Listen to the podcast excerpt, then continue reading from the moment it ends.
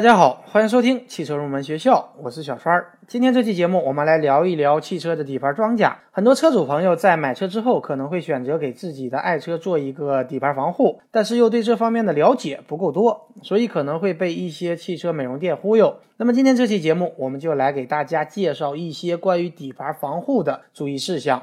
首先呢，大家要清楚两个概念，就是底盘风塑和底盘装甲。很多人可能认为底盘装甲和风塑就是一回事儿，实际上是不对的。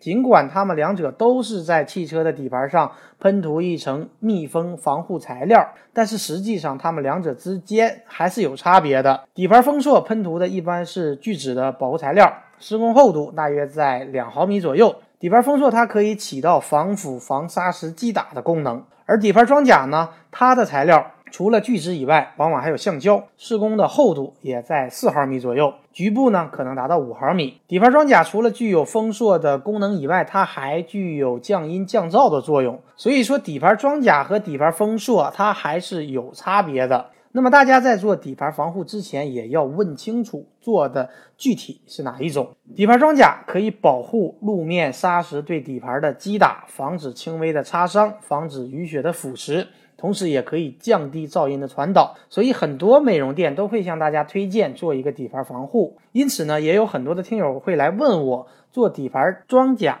到底有没有必要？这里呢，我也跟大家来说一下。其实并不是所有的车都一定要去做这个底盘防护，而是要根据我们车自己的实际的情况来判断需不需要做底盘防护。因为现在很多的汽车在出厂之前，厂家已经对底盘进行了保护处理，只不过是不同的厂家它保护的程度不同而已。可能有的车喷的很薄，或者有的车关键部位被遗漏。所以大家在做底盘防护之前，不妨把自己的车升起来看一看。如果你的车的底盘已经有了一层保护材料，则说明厂家已经做过处理，大家可以选择不做底盘防护。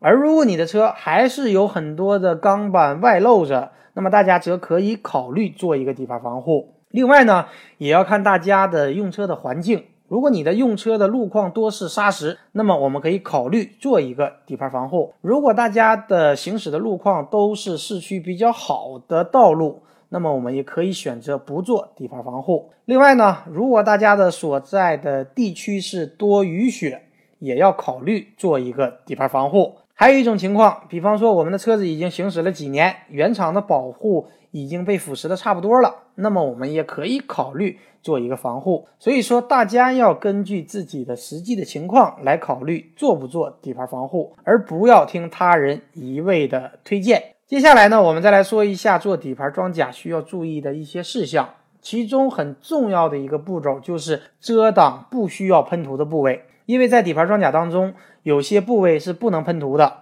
这一点大家要知道。原则上就是发热的部分不能够喷涂。你比方说排气管和三元催化器这些部位呢是不能够进行喷涂的。另外呢，转动的部位不能够喷涂，比方说传动系统、转向系统等存在转动的部位也是不能够喷涂的，否则可能会影响正常的运转。还有一点大家要注意，就是在我们刚刚做完底盘装甲的一到两天之内。不要去涉水行驶，否则可能会影响我们做底盘装甲的效果。最后呢，我们再来说一下最关键的底盘装甲材料的选择和鉴别。首先是含有沥青成分的底盘防护胶，这类含沥青成分的产品大家不要进行选择，因为这类产品夏季容易变黏、粘灰，而且冬季呢又容易出现裂缝，藏在裂缝里的水反而会帮倒忙。另外一种呢是油性的底盘防护材料。这类产品对于环境和人类都有害，所以也不建议大家选择。而比较推荐的就是水溶性的防护胶或者树脂型的防护胶。但是现在的汽车市场上，不排除有一些商家还是会用沥青类的材料或者油性的材料来给大家做底盘防护。那么我们车主应该如何鉴别呢？这里也教给大家一些小技巧。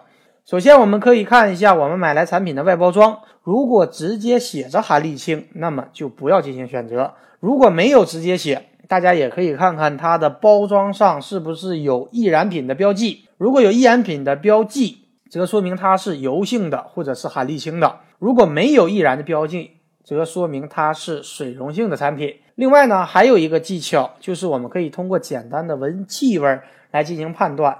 沥青类的保护材料一般气味很大，很难闻。但是如果是水溶性或者树脂类的，它的气味则没有那么强烈。最后呢，在我们底盘装甲结束以后，我们也要去检查一下它的最终效果。好的材料应该是覆盖率很高，不会让人感觉很薄，同时分布也比较均匀。那么这样的产品，它实际的效果也会相对的好一些。好的，以上呢就是本期节目的全部内容。如果大家有汽车方面的问题，可以添加我的微信三三五三五二七八六九。我们下期节目再会。